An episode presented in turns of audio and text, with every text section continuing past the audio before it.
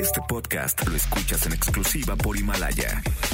Si aún no lo haces, descarga la app para que no te pierdas ningún capítulo. Himalaya.com Hoy el gran Ezra Shabot analizará el desarrollo de la relación del presidente con quien lo acompaña todos los días, la prensa.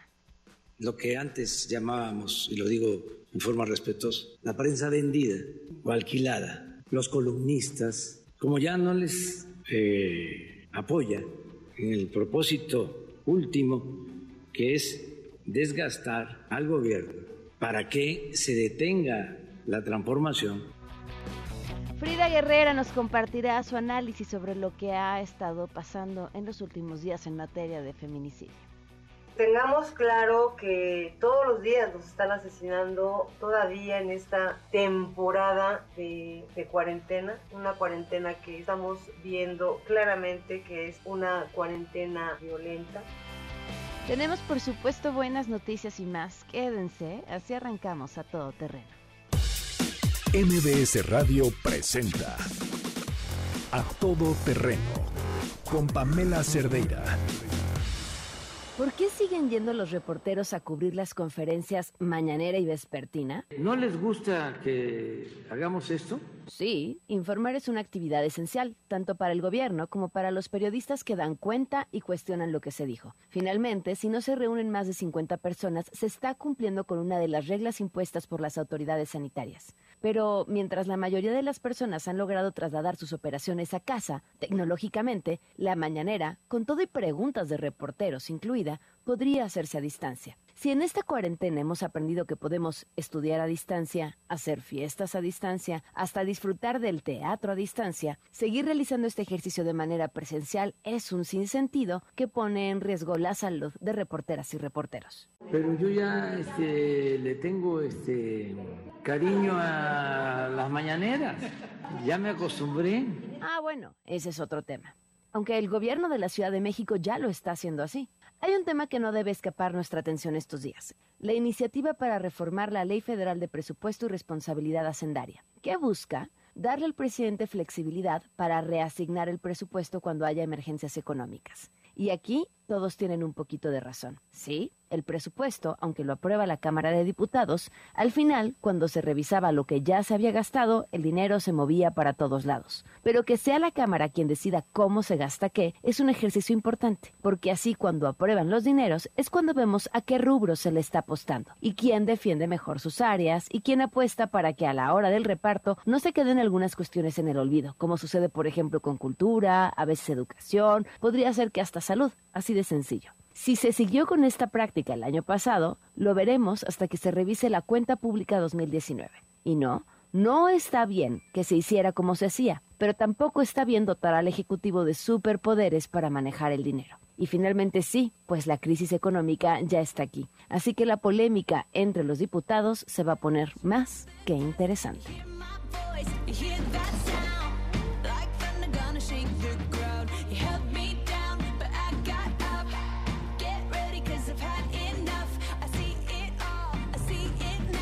Buena canción!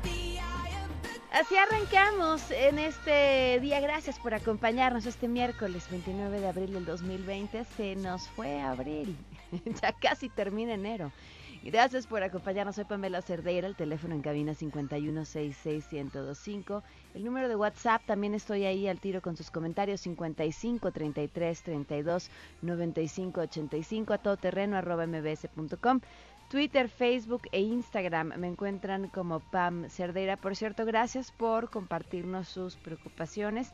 Nos escriben aquí justo para mencionar si mi nombre es Camila Vivo en Iztapalapa y quiero denunciar con ustedes que hay por lo menos dos puntos donde la sana distancia no se respeta. Uno es en Bilbao, calle 11, colonia San Juan Jalpa. Hay un tianguis los martes y las personas siguen asistiendo como si no hubiera pandemia. Y el más urgente, un paradero de combis en el metro Culhuacán de la línea dorada, en Avenida Tláhuac y Tasqueña. En cada combi caben 19 pasajeros más el conductor. Sin pandemia, estas combis van llenas a tal punto que una parte de tu cuerpo queda encima del pasajero de al lado y actualmente siguen trabajando igual, no hay cómo evitarlo, ustedes pueden ayudarnos. Gracias pues lo comentamos y gracias por supuesto eh, por tu denuncia, es un tema importante sobre los mercados. ¿Sabían que eh, lo que están haciendo el gobierno de la Ciudad de México, y está bien interesante, es que han llegado a acuerdos con los distintos mercados públicos? Hay un teléfono, los voy a compartir a través de redes sociales, la liga. Te metes a esta liga, revisas el mercado que te quede más cerca y aparece ahí un número telefónico, les llamas y te llevan a tu casa lo que necesites.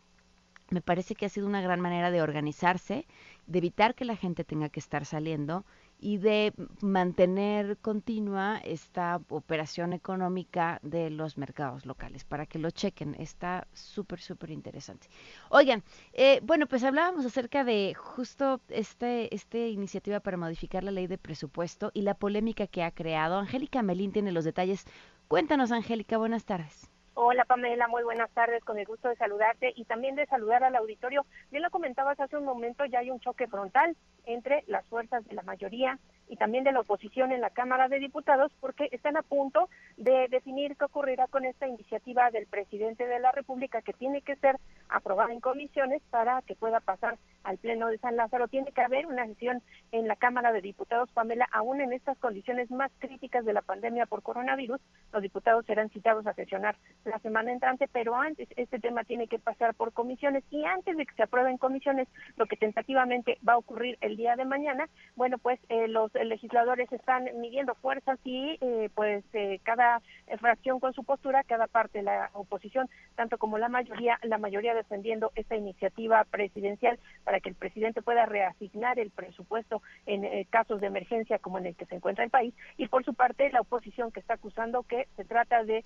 un intento de manejar a discreción totalmente el presupuesto del país y también bueno pues que se quiten estas facultades exclusivas para los diputados. El coordinador parlamentario del Partido del Trabajo, el diputado Reginaldo Sandoval incluso acusó que la oposición, Pamela, lo que quiere al oponerse a esta reforma presentada por el presidente a los diputados federales es, de plano, dar un golpe de Estado. El eh, diputado Reginaldo eh, Sandoval Flores fue muy tajante al señalar que, bueno, pues eh, lo que defiende la derecha no es el presupuesto y tampoco la facultad del legislativo para definir el presupuesto, sino los intereses particulares de quienes estaban acostumbrados a también ocupar eh, a su discreción el dinero público. Por su parte, el eh, diputado perredista Antonio Ortega, que es secretario de la Comisión de Hacienda, bueno, pues señaló que los propósitos del Ejecutivo Federal si son los de manipular el presupuesto a su gusto y también pues a su acomodo y discreción. Escuchemos lo que respondió el diputado perredista.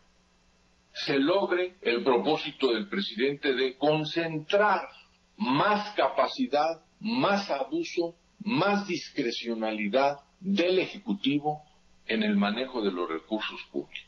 Este es el tema. El presidente pretende dar prácticamente un golpe constitucional para debilitar el equilibrio de poderes, para burlar a la Constitución y desde luego para debilitar los mecanismos de autocontrol y de abuso de los poderes en el ejercicio público. Incluso el legislador del PRD, Pamela, señalaba que el trasfondo real de esta iniciativa del presidente es político porque se está anticipando el presidente a que en las elecciones del año entrante sus bancadas aliadas y la bancada de Morena no alcancen la mayoría en el Congreso y así de una vez se amarra el control del presupuesto esta mañana. Y también en redes sociales eh, por la noche también el eh, coordinador de Morena, el diputado Mario Delgado, pues señaló que todos estos señalamientos de la oposición son mentiras y que realmente el presidente lo que quiere hacer, bueno, pues es por la vía legal enfrentar este tipo de emergencias como la que pasa el país y el mundo por el coronavirus. Veremos qué pasa con esta iniciativa de reforma. Hoy debía discutirse en la Comisión de Hacienda, Pamela, pero esta eh, reunión virtual de los diputados de la Comisión de Hacienda para emitir una opinión se canceló se, para el día de hoy, se pasa al día de mañana y mañana se tendría que aprobar en comisiones para que en la próxima semana, el próximo martes 5 de mayo, pues ya este tema se esté discutiendo en el Pleno. Los diputados reunidos en plena emergencia por coronavirus eh, conviviendo en el Pleno de San Lázaro. Vamos a estar mm. pendientes, Pamela. Oye, Angélica, pero ¿había voces desde Morena que también se estaban oponiendo a esta iniciativa? Al menos el diputado Porfirio Muñoz Ledo, el expresidente de la mesa directiva de eh, la Cámara de Diputados, fue muy claro también hace un par de días fijó su postura, hubo reunión plenaria de los morenistas y él dejó muy en claro en ese ejercicio y lo compartió en redes sociales que, bueno, pues esta iniciativa es ilegal, es inconstitucional y, bueno, pues eh, eh manipular así, modificar las facultades del legislativo para pasarlas al ejecutivo en materia presupuestal es inconstitucional, decía el diputado Porfirio Muñoz Dedo, y por eso él se oponía claramente así textual y, muy claro lo dijo el diputado Muñoz Ledo a través de sus cuentas en redes sociales que él sí se opone. Seguramente hay algunos otros congresistas que también se oponen, no todos lo han dicho, pero al menos el diputado Muñoz Ledo sí fue ya muy abierto al decir que esta iniciativa no es legal. Muy bien, muchísimas gracias, muy buenas tardes. Seguimos pendientes, hasta luego. Tenemos buenas noticias.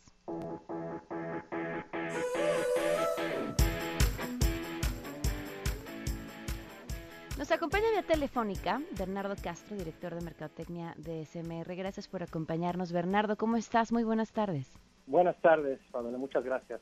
Qué bonita iniciativa cuando pensamos en medio de la emergencia en cómo alimentar y cómo hacer que la comida llegue a las personas que hoy lo necesitan, porque es bien fácil decir quédense en casa, quédense en casa, quédense en casa, pero pues hay gente que simplemente no puede quedarse en casa porque si se queda en casa deja de comer. Y ustedes, ustedes piensan en ellos y en los que pueden alimentarse y tengan una opción distinta para hacerlo. Cuéntanos.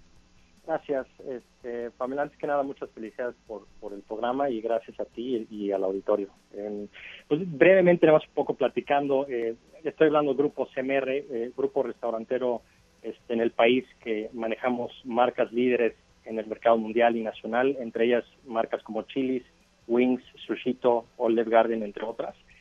Em, y bueno, en CMR estamos verdaderamente preocupados por la situación que estamos viviendo, así como, como, como pues todos, ¿no? Este, preocupados no solo eh, por nuestro negocio y la industria restaurantera, sino también como sociedad, ¿no? Em, y entonces esto que, que, que viene este, em, acabas de mencionar, es una iniciativa que traemos entre varias que estamos trabajando, eh, poniendo tanto nuestra infraestructura como nuestro talento para apoyar a la comunidad. Em, esto lo vamos a hacer en este proyecto eh, con una de nuestras marcas, este, que es de comida mexicana. En este caso es em, con restaurantes Mucho. Em, y el programa consiste en dos partes. Por un lado, eh, el primer objetivo es justamente como lo que acabas de mencionar, apoyar a la gente que puede y debe quedarse en casa, ofreciendo guisados mexicanos eh, caseros en paquete este, con servicio de entrega a domicilio, pues para todas sus necesidades diarias de, cocinar, ¿no? Son paquetes que desde 135 pesos, eh, con seis opciones a elegir, dos guarniciones, muy inspirado en la fonda, eh, y el tipo de guisados pues van desde picadillo, picadillo de res hasta pollo con mole, por ejemplo, ¿no? Y este comida, este menú cambia semanalmente por pues, cuestiones de variedad para que el consumidor no se cansa eh, y los pueden encontrar a través de las aplicaciones de Uber Eats, Rappi y Didi, buscándonos como mucho espacio MX. Más o em, menos qué costo tiene cada una de estas comidas. Pues van entre los, este, sobre todo hay dos opciones de precio. Este, uno es eh, 135 pesos em, y, la, y la otra opción, eh, perdón, es 179. Eh, ¿no? Y sin embargo hay eh, diferentes esquemas porque puedes pedir para una persona, puedes pedir para dos, para cuatro o hasta seis, ¿no? Eh, eh, conforme pides para más personas, se va aumentando el descuento, este, pero buscamos ofrecer una comida atractiva, este, con buen sazón casero y pues muy práctico, ¿no? Para las necesidades diarias, ¿no? Además, cabe mencionar que estos paquetes, lo que hicimos aquí fue un cambio en la forma que normalmente estamos acostumbrados a recibir el alimento este, eh, van a estar llegando en, empaques o bolsas al alto vacío, eh, sobre todo para mm. reforzar aún más el control de limpieza e higiene. Entonces, lo único que debes hacer es limpiar la bolsa con, una toallita higiénica o, como siguiendo las instrucciones eh, adecuadas y calentar en un microondas o a baño maría. Entonces, de esta manera también logramos de alguna manera asegurar, este, pues, reforzar los protocolos de limpieza e higiene para para este, todas las necesidades que hoy en día estamos teniendo, ¿no? Este, y ese es un objetivo, el tema de quedarse en casa. Sin embargo, me gustaría mencionarte el segundo, que para mí es el más relevante del proyecto, em, que es por cada comida comprada se donará otra a doctores, enfermeras y personal médico que están en, en esa línea de batalla combatiendo al virus, hoy pues nuestros héroes, pero también a familias este, cuyo sostén económico este, depende de un empleo eh, que, que, hoy en día se está viendo muy comprometido, ¿no? Entonces, este, ese es el segundo objetivo, lo cual nos enorgullece mucho, pues poner nuestro granito de arena para ayudar. Estas entregas de comida este, tendrán varias formas de llegar a su destino. Eh, una a través, es a través de nuestra propia fundación de la compañía, Fundación CMR, este, que les va a apoyar a las, a las familias haciéndoles llegar la comida diariamente a través del Comedor Santa María y de la Fundación para la Asistencia Educativa. Y por otro lado también nos asociamos con Didi Food para ayudarnos en esta iniciativa. Wow, pues ahí está un ganar-ganar para todos, comer rico en casa sin tener que salir con la seguridad y garantía de cómo se están preparando estos alimentos y por otro lado ayudarle a quien más lo necesita en estos momentos. Entonces recuérdanos, en cualquiera de estas aplicaciones de comida buscamos mucho y ahí podemos ver el menú y ya. Correcto, Uber Eats, Rapidity, eh, tienes que buscarlo como mucho espacio MX y también en nuestro Facebook eh, e Instagram, redes sociales como mucho.mx. Perfecto, pues Bernardo, muchísimas gracias. A ti, Pamela, y gracias al auditorio también y provecho. ya, hablar con, con, Bernardo, cualquiera de CMR, o escuchar un spot de Sushito a estas horas es, criminal. Ya no puedo dejar de pensar en eso por el resto del programa. Gracias, Bernardo. Vamos a una pausa y continuamos a todo terreno. Regresamos a todo terreno. A todo terreno con Pamela Cerdeira. Continuamos. Feminicidio en México con Frida Guerrera. No las dejamos invisibles. A todo terreno. Soy como las otras hartas de andar con miedo No dejar las historias invisibles, no dejar el tema de lado. A ver, nada más por la pandemia, la violencia en contra de las mujeres en el mundo ha aumentado un 20%. Así están los datos. Frida Guerrera, quien tiene pues prácticamente los números al hilo. ¿Cómo estás? Gracias por acompañarnos. Muy buenas tardes. Hola, Pam, muy buenas tardes y buenas tardes al auditorio. Como siempre, eh, pues sí, no hay que dejar que este tema se quede en la invisibilidad. Eh, me gustaría mucho comentarte, Pam, que nosotros habíamos sacado unos, eh, pues unos datos del 19 de marzo que se da el primer muerto por COVID, pero nos fuimos más para atrás, nos fuimos hasta el 28 de febrero que es cuando se empieza como a, dar estas conferencias y se empieza a tomar eh, pues eh, seriedad un poco más al tema. Y, porque otras otras referentes del de tema lo han estado manejando desde esta fecha. Y a mí me pues me sorprende mucho eh, el tema de, cómo han crecido los números de denuncias en todo en todo el país pero también los números en torno al tema del feminicidio del 28 de febrero al 27 de abril se han registrado en el país 305 feminicidios. De estos, 22 de ellos son de menores de 14 años, la mayoría de ellas bebitas. Eh, obviamente, pues eh, dándole seguimiento a algunas de las notas que los compañeros les dan este seguimiento y otras tantas leyendo en ese primer momento la, la, pues, la documentación eh, la mayoría de estos se han dado eh, pues en este tema del confinamiento, ¿no? En casa, eh, por la simple y sencilla razón de que eh, se puede tomar, por ejemplo, a las chiquitas en el momento y se les puede hacer lo que quieran, ¿no? Ay, no. Este, nos parece bien grave, Pan, porque son 22 niñas, o sea, no estamos hablando de, de, pues, de cualquier situación. También, claro que sí, está el tema de los bebés, de los chiquitos que también han sido asesinados. Pero la bebé más pequeñita que llevamos en este periodo de confinamiento tenía seis meses, una niña que fue violada y asesinada en Oaxaca, que afortunadamente ya, ya fue detenido el, el padrastro y que las autoridades de Oaxaca querían eh, pues eh, tipificar como homicidio, ¿no? Cuando había una pues un antecedente de violencia sexual eh, afortunadamente la presión, de hecho hasta la, misma gente de la vocería de la fiscalía se contactó conmigo para decirme que pues que no, que la jueza había reclasificado a feminicidio y bueno, el señor está en este momento pues en el proceso de investigación para poder eh, finalmente durante el periodo que sigue, no más de dos años, se le pueda dar una sentencia. Pero es de ese tamaño la, la situación que se está viviendo.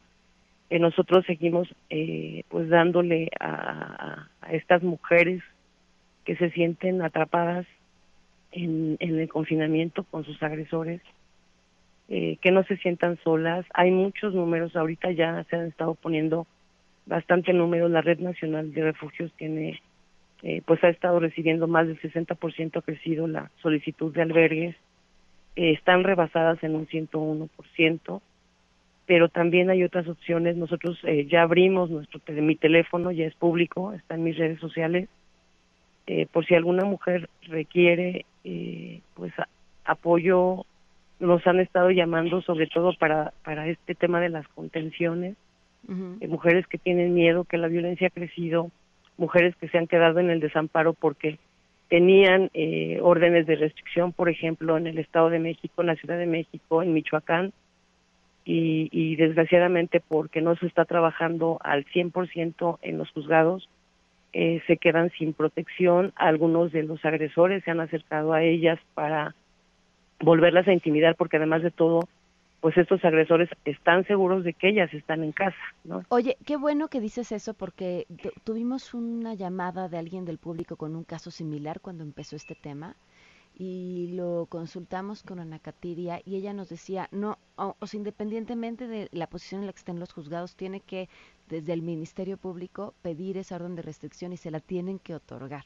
Que sepan que sí hay un camino a través de la justicia para que estén protegidas justamente por eso nosotros este, damos nuestros, pues yo di mi, mis datos, porque lo hemos, eh, pues lo hemos empujado, eh, nos acercamos a las autoridades, o sea, canalizamos el tema con las autoridades correspondientes para que esto pues no se quede como en la eh, en la en la zozobra, ¿no? a una mujer que, que en el Estado de México le pasó algo muy similar, afortunadamente ella todavía tiene la orden de restricción vigente, el sujeto se acerca a, ella para intentar eh, arrebatarle a los niños y bueno, en ese momento afortunadamente llegaron las autoridades y el sujeto fue detenido, ¿no?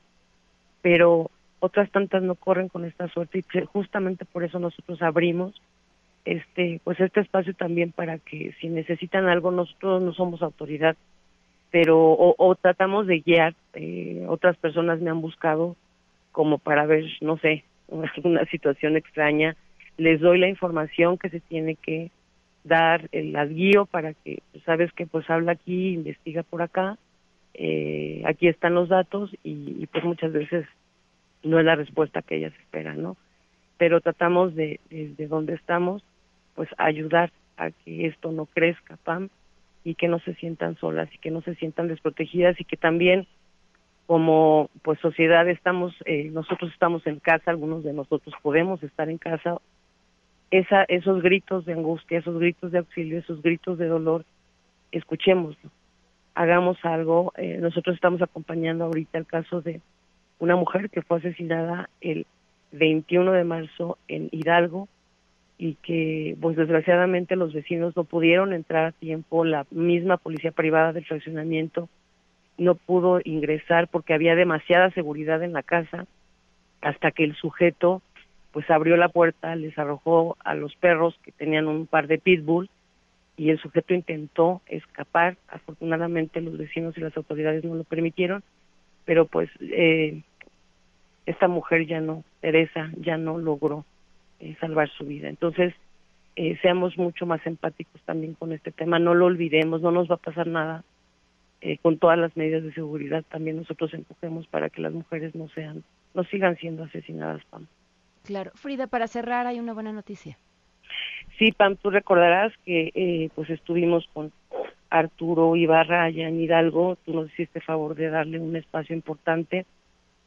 Y bueno, eh, todo esto ayudó, Pam, desde el 2017 que, que yo llego a Arturo, eh, pues eh, una serie de inconsistencias, de omisiones, querían convencerlo, tú recordarás eh, de que aceptara un juicio abreviado en contra del asesino de Francia Ruth. Ella fue asesinada, bueno, sus restos fueron encontrados el 10 de diciembre del 2016 en el León, Guanajuato. Y bueno, después de tanta existencia, Pam, de buscar a toda la gente que te puedas imaginar, abogadas eh, supuestamente de la sociedad civil para que nos ayudaran y que todo el mundo se negó a apoyarnos, a la insistencia y el amor de Arturo logró que pues los, los sentenciaran ya a Emanuel Denali a 60 años de, de cárcel por el feminicidio de Francia Wow. Pues Frida, muchas gracias como siempre. Ah, seguimos tu trabajo, por supuesto, y no olvidarnos de estas historias, sobre todo en esta emergencia. Así es, estamos pendientes, Pam, y pues muchas gracias a ti por todo. Un fuerte abrazo. Gracias. Vamos a una pausa, regresamos con Ezra Shabot. Regresamos a todo terreno. A todo terreno con Pamela Cerdeira. Continuamos. Continuamos a todo terreno, son las 12 con 33 minutos. Ezra Shabot, ¿cómo estás? Bien, ¿cómo estás, Pamela? Aquí andamos todavía en esta cuarentena y en esta confrontación permanente del presidente de la República con los medios. Hoy le siguió, hoy otra vez vuelve a decir que los medios, que el periódico Reforma, que las benditas redes sociales terminan por salvarlo frente a lo que sucede, en algo que pues es bastante característico de aquellos que simple y sencillamente insisten en que el poder político es un poder que tiene que estar necesariamente confrontado con los medios. La relación entre poder y medios siempre ha sido en un modelo democrático, en general es una relación tensa, porque por supuesto el poder quiere que el medio lo legitime, que el medio hable bien de él, pero al mismo tiempo, por supuesto, pues tiene que entender que no está hecho para eso. El medio, los medios de comunicación, ya sea prensa escrita o prensa o medios electrónicos, incluso lo que hoy ya se conoce como el medio cibernético, pues tiene la posibilidad, no solo la posibilidad, la obligación del mundo de la crítica, del cuestionamiento, que ahí es donde está precisamente la parte fundamental de un equilibrio, por eso se llama incluso el cuarto poder, que es un mecanismo de contrapeso frente al enorme, enorme poder que tiene finalmente el Estado, entendido fundamentalmente como esta parte fuerte, esta parte dura que plantea el propio Ejecutivo como aquel que tiene una posibilidad muy, muy grande en ese sentido de ejercer el mando. Y ahí es donde se da esta situación tensa. El, el, medio de comunicación pues sabe que requiere de información del Estado, del propio gobierno en este sentido, pero al mismo tiempo pues tiene la obligación de cuestionarlo y se da esta confrontación. Cuando por supuesto hay una dependencia de orden económico entre los dos, pues ahí es donde el asunto se complica, porque entonces viene esa frase famosa de López Portillo que decía, no te pago para que me pegues, y esto terminaba pues convirtiendo finalmente al medio en un elemento verdaderamente pues Mm, llamémoslo así, perverso, en el sentido de que pues no podía ejercer su propia libertad y si la ejercía, pues se veía prácticamente carente de recursos. El tema de la independencia de los medios es fundamental en cualquier democracia y así se avanzó en México durante mucho tiempo y ni modo los presidentes se enojaban con los medios. Yo recuerdo a don Felipe Calderón que decía, no tengo ningún medio que me apoye, y que pues eh, de alguna forma en otros países habían conseguido Pamela establecer esta eh, pues afinidad medios que se identificaban con un partido cierto pero que al mismo tiempo trataban de manejar su propia independencia y el ejemplo es muy claro el periódico digamos el país en España es un partido es un periódico de alta calidad con un eh, planteamiento muy crítico, pero identificado con el Partido Socialista Obrero Español, con la tendencia de izquierda socialdemócrata, pero con estándares que le permiten manejarse dentro de la crítica.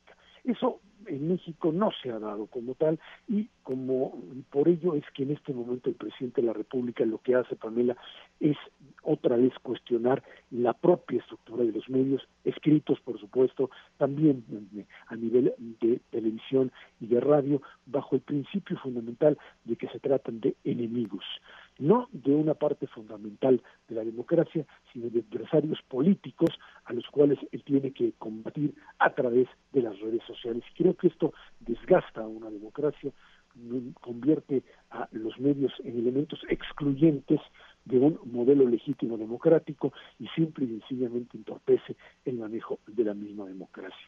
Creo que esto tendría que rectificarse eh, porque pues la libertad de expresión manejada como la posibilidad de la crítica, la necesidad de la crítica, tiene necesariamente que sostenerse bajo el principio de que si esta no existe, si se convierte solamente en un repetidor de noticias o de información del gobierno, deja de ser eso y es solo y exclusivamente propaganda, o sea, una información que reproduce únicamente un único mensaje, Pamela. Ahora, este es, es, es un gran tema, Ezra, y cuando hablamos de la crítica hacia los medios, no todos, ¿no? Porque no, no, no a todos les damos el mismo trato. No si eres TV Azteca y estás atreviéndote a decir desobedezcan a las autoridades sanitarias, ahí no, ahí, ahí eres cuate, cometes un error, no pasa nada. Es que, te insisto, es cuando tú estableces una relación de dependencia, el modelo se vuelve sumamente perverso eh, eh, por un lado, existe una dependencia, una relación con el poder a la cual tú tienes necesariamente que responder, pero por otro lado, tu elemento de credibilidad te obliga necesariamente a realizar cierto tipo de cuestionamientos, porque cuando el medio pierde la credibilidad, cuando se convierte solo y exclusivamente en propaganda, entonces pues ya no no sirva lo que no sirve lo que dices porque nadie te cree y entonces, eh, esto le pasa por ahí a ciertos periodistas que anteriormente pues eran los grandes combativos y denunciaban a Peña Nieto y las casas y lo que y, toda la, corrupción y las falsedades de la tesis de Peña Nieto, etcétera, y de repente a la hora que se voltea y la figura es pues su candidato convertido ya en presidente, entonces de repente se calla, entonces de repente se alinea y a ese modelo, pues sencillamente termina por demostrar que hay periodistas con agenda o que hay eh, modelos con agenda. Y cuando el medio se convierte en agenda, deja de ser creíble. El periódico del país, como te decía, pues sí, obviamente tiene la agenda del Partido Socialista, pero tiene necesariamente que realizar la crítica, que abrirse, porque si pierde la credibilidad, la va, que, la va a perder en los propios electores del propio partido, que son suficientemente inteligentes para entender la diferencia entre crítica e información y mera propaganda que simplemente no convence ya en este, en este mundo, ya no convence casi a nadie. Por supuesto. Ezra, como siempre, un gusto poder platicar contigo. Gracias, seguimos aquí. Hasta un fuerte abrazo. Fíjense que justo el fin de semana, el sábado, sí, creo que fue el sábado, tuvimos una mesa de discusión, un debate a través de Zoom en el que diversos compañeros y además este actores y miembros de la obra Ocho Columnas, porque y justamente abrieron la obra en YouTube para que la gente pudiera disfrutar de esta puesta en escena desde su casa. Yo creo que si la buscan todavía la encuentran. Y discutíamos sobre estos tiempos en los que se viven y cuál es el papel de la prensa. Miren, yo creo que quienes estamos detrás de un micrófono o una pluma o al frente de una cámara de televisión, nuestro nuestro activo más valioso es nuestra credibilidad. Si no tenemos credibilidad, no tenemos nada. Y también creo que como lectores, radioescuchas, eh, público, audiencia, pues tienen que ejercer y trabajar ese músculo de, de, la crítica a toda la información que reciban, porque aunque sepamos que la credibilidad es nuestro mayor activo, pues también estamos a merced de nuestros nuestras propias limitaciones, nuestros propios sesgos, incluso aquellos que no vemos. Y, les platicaba yo en esta mesa que mi abuelo tenía una frase que yo amo, adoro y sigo repitiendo, que decía que a los periódicos solo se le podían tomar tres cosas como una verdad absoluta. La fecha, el nombre y el precio. De todo lo demás que dijeran, tendrías que ponerlo en duda.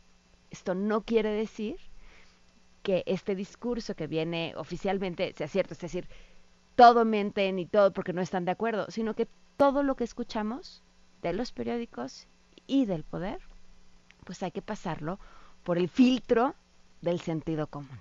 Oigan, eh, antes de, ir a una pausa, Mary Kay nos ofrece una excelente oportunidad. Ahora que estamos en casa y que además estamos viendo cómo obtener recursos extra, métanse a la página de Mary Kay, marykay.com.mx y quizá puedan aprovechar y iniciar ahora su negocio independiente con Mary Kay desde su casa y obtener ingresos adicionales. Y además la bolsa Mary Kay by Lolly in the Sky, que está padrísima, por solo 68 pesos y una inversión mínima, que esta inversión mínima es justamente la que van a poder aprovechar para arrancar con su negocio. Se meten a la página, buscan a su consultora de belleza independiente con su código postal y prácticamente arrancan su nuevo negocio. Vamos a una pausa y volvemos. Regresamos a todo terreno.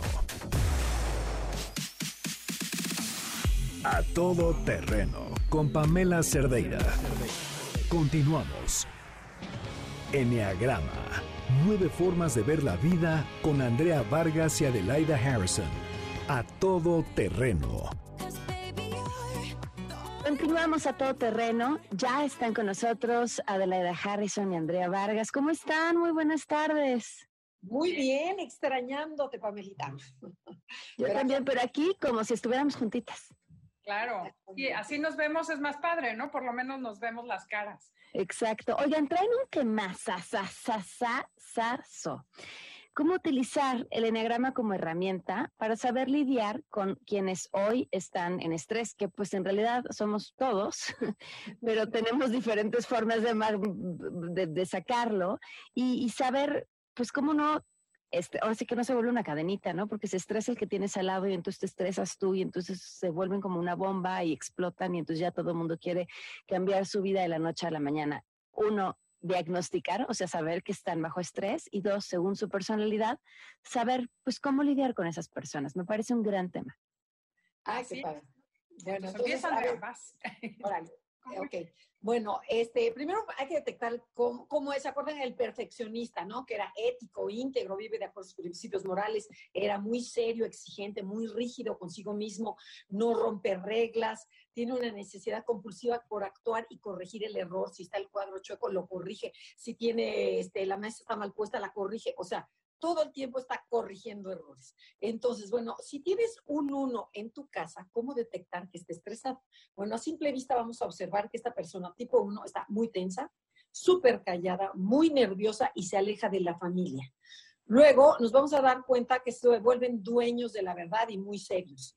Y luego van a volverse muy inflexibles ante cualquier comentario o petición que le hagas, por ejemplo, oye, te enteraste que en Suecia los infectados han bajado muchísimo, te va a decir, ah, para nada, sigue igual. O sea, como que siempre te van a llevar la compra, ¿no? ¿O te parece si comemos a las 4 en vez de a las 3? No, en esta casa se come 2.45. O sea, ya sabes, es como me, me molesta que me cambies mis estructuras. Y si observas, te vas a dar cuenta que su cuerpo y su mandíbula van a estar trabadas. El uno, cuando se va tensando y se va enojando, se va apretando, va cruzando los brazos y se ponen rígidos y cierran la boca y luego te dicen, está bien, nunca más te voy a decir nada, ¿no? No te voy a ayudar a que seas mejor. Pero lo interesante es que por dentro este perfeccionista se siente muy solo, está de mal humor, se siente poco querido y muy incomprendido. Entonces hay que entender esta parte para poderlo ayudar. Ok, bajo condiciones normales yo que no se den grama, recomendaría sáquenlos para la calle, pero como no estamos en disposición de darnos esos lujos, ¿qué hacemos? ¿Sabes qué, Pame? Que fíjate que el uno, si, si sigue mal, si sigue estresado, este perfeccionista se empieza a autodestruir y casi siempre es con cigarro, comiendo, este, con el alcohol, le meten durísimo al alcohol o ojalá haga mucho ejercicio. Hay mucha gente que sí le mete duro al ejercicio para, para quitar ese estrés, pero no es muy común. Entonces, bueno, ¿cómo ayudar? A, este, a estas personas si, este, si los ves tan estresados. Lo primero que tienes que hacer si detectaste que tu esposo, tu hijo, tu, lo que quieras es un uno estresado es dile que lo quieres, que es súper importante este, para ti, aunque no sea perfecto. Luego vas, Adrián. Otra cosa importante es escuchar sus preocupaciones con mucha atención y ayudarlo a que se aprenda a reír de sí mismo, que se relaje de cualquier tontería, que no sea así como de sacarlo del foco del error y de lo que está mal y de tanta perfección, ¿no? Y a este uno, nunca le digas mentiras, no lo regañes, ni le ordenes, ni hables de forma golpeadita. Este, el modito que ahora está muy de moda con, con el presidente, ya que él, el propio uno ya tiene un juez interno que, se está, que lo está regañando. Entonces, si tú lo regañas, se te va a poner peor tú. Entonces, lo importante es valídalo, reconócele el, el, gran esfuerzo que tiene, abrázalo, este, ¿cómo se llama? Hazlo reír, ¿Qué otra, de la para, para este uno? La última creo que es muy importante animarlo a que no sea tan duro y exigente ni con él ni con los demás, que se relaje, que disfrute la vida y que se empiece a preocupar cuando salgamos de este encierro, ¿no? Porque no tiene caso estar previendo y enseñando a todo mundo porque es muy cansado y te aleja de las personas. Me parece una gran recomendación. Finalmente, pues con mucho amor. Vámonos con la personalidad 2. ¿Cómo sabemos que un 2 se nos está estresando? Bueno, primero, ¿se acuerdan que el 2 era optimista, cariñoso, muy servicial, de mi amor y vénganse cositas y todos juntos, vamos a ver la tele, vamos a ver la serie? O sea, son exageradamente cariñosos, es el que más expresa el cariño. Y entonces, pero él tiene una parte que dice, yo no necesito nada de, de nadie, yo soy la que ayuda a toda la familia. Pero vamos a ver cómo detectar este gatito lindo y dulce, cómo se comporta cuando está estresado. Entonces, tú empieza, Ben se van a volver muy mandones, muy manipuladores y hasta pueden ser agresivos, ¿no? Y conforme va aumentando ese estrés, como dicen, ese gatito, ese menino se transforma en un tigre, deja de ser amable, se irrita mucho, empieza a discutir con amargura y empieza a buscar culpables, se va al ocho y empieza a portarse, este, a buscar venganza, a ser impulsivo y quiere controlar a toda la familia. Ok, y lo interesante de esto es que esta persona dulce empieza a desarrollar, porque además son súper super sensibles, entonces desarrollan un caparazón así de fuerza en donde les vale gorro y se vuelven monstruos. Entonces eh, agarran una postura arrogante, se cierran, este, desconfían de todos y cuando realmente están estresados o enojados, saben tocar la llaga y te dicen exactamente dónde te va a doler. O sea, saben perfectamente qué hacer. ¿Cómo los podemos ayudar? Primero, obviamente, también expresarle lo mucho que lo quieres, lo importante que es en tu vida y no por la ayuda que te dan. Como el 2 es muy ayudador, muy apapachador, hay que reafirmarle que es muy importante en tu vida, no por lo que hace por ti, sino por quién es. Entonces, que no estemos como interesados nada más en el servicio, ¿no? En lo que ellos te dan. Y al dos les encantan los detalles, les gustan que los escuches, que te intereses por su vida, por sus problemas. O sea, este, hay que ponerles también mucha atención a este dos, hay que hacerlo reír. ¿Qué más, Adin? otra cosa importante, si hay algo que te molesta del dos en este encierro y tienes que decírselo, díselo de manera linda y suave, con la ley del sándwich. Dile algo muy bonito después. Oye, fíjate que quizá esta parte podríamos modificarla, ¿cómo le vamos a hacer? Porque si se lo dices de otra manera, se va a sentir muy lastimado porque está muy sensible cuando está estresado. Y otra cosa importante es que le gusta ayudar, pero no le gusta que des por hecho que lo va a hacer. Entonces hay que reconocerlos y pedirle por las buenas las cosas, no esperar que lo haga. Y al dos lo que más le encanta es que lo hagas reír, que goces experiencias nuevas y divertidas. Entonces, que te pongas a jugar el TikTok, estos, estos retos que ahora han de, ¿Ya caíste en, TikTok, Andrea? Ya, ya caímos, toda la familia. o sea, te juro, estuvo muy divertido. El domingo la pasamos muy divertido. cada familia hace su TikTok, y está muy simpático. Bailaron. O, jugar, o cocinar, o hacer algo, porque el 2 es optimista, es divertido. Entonces, aunque lo veas regañón y lo ves que está de malas, acercarte y llegarle por el corazón. De esa manera vas a lograr que se sienta muy importante, que se sienta parte de y su vínculo, porque el 2 necesita estar en contacto con todo el mundo, sentirse importante y necesitado. Entonces, qué mejor que sepa que se siente valorado por la gente que está con él y así le bajas el estrés. Andrea y Ade nos van a estar acompañando a lo largo de estas semanas que pues nos quedan y que esperemos eh, terminen pronto para decirnos cómo con las nueve personalidades en el momento en el que se estresen, cómo podemos aprender a tratar, a lidiar y finalmente pues sacar de esto lo mejor posible. Pueden seguir Enneagrama en esta misma frecuencia en el 102.5 los sábados a las 12 del día y por supuesto seguirlas ellas en sus redes sociales. Enneagrama, conócete en todas las redes sociales para que pues sí, de cerca con esta herramienta en estos momentos tan importantes para crecer, no solo a los lados con lo que nos estamos comiendo, sino también hacia adentro, que finalmente es lo que más perdura. Sí, oye, ¿puedo decir algo? Claro. hoy vamos a tener un Instagram Live en donde vamos a tocar los botones rojos de cada personalidad. Uy. ¿Cuáles son estos detonadores que te vuelven loco? Perfecto, que la sigan entonces hoy en la noche en Instagram Live. ¿A qué hora? A las 8 de la noche en el Muy bien, muchas gracias. Gracias, Pam. Hasta luego. Bye. MBS 102.5, contigo en casa, tiene para ti buenas noticias.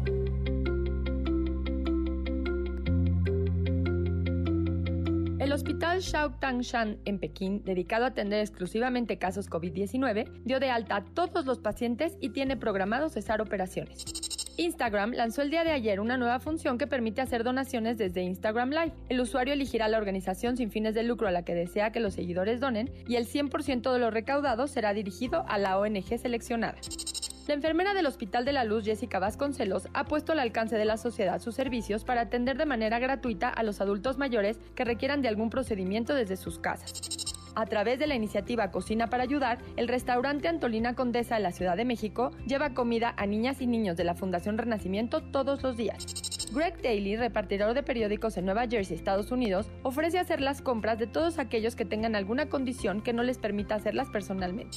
La Facultad de Psicología de la UNAM creó la Brigada de Atención Psicoemocional por COVID-19. Se trata de un servicio de atención psicológica gratuito para toda la población mexicana que se sienta abrumada por la pandemia. Si necesitas de este servicio, puedes comunicarte al 55 47 38 84 48 de lunes a domingo de 8 a 20 horas.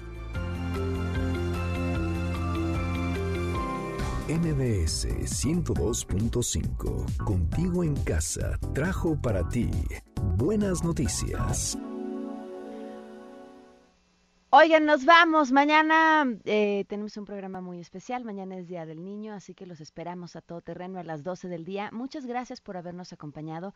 Y recuerden que aún cuando no esté al aire el programa, el resto del día, ahí estamos, al pendiente de sus mensajes y lo que necesiten, porque seguimos con ustedes. Que tengan un excelente día y nos escuchamos mañana a las 12 en A Todo Terreno. Se quedan en mesa para todos con Manuel López San Martín. MBS Radio presentó A Todo Terreno con Pamela Cerdeira, donde la noticia eres tú. Este podcast lo escuchas en exclusiva por Himalaya. Si aún no lo haces, descarga la app para que no te pierdas ningún capítulo. Himalaya.com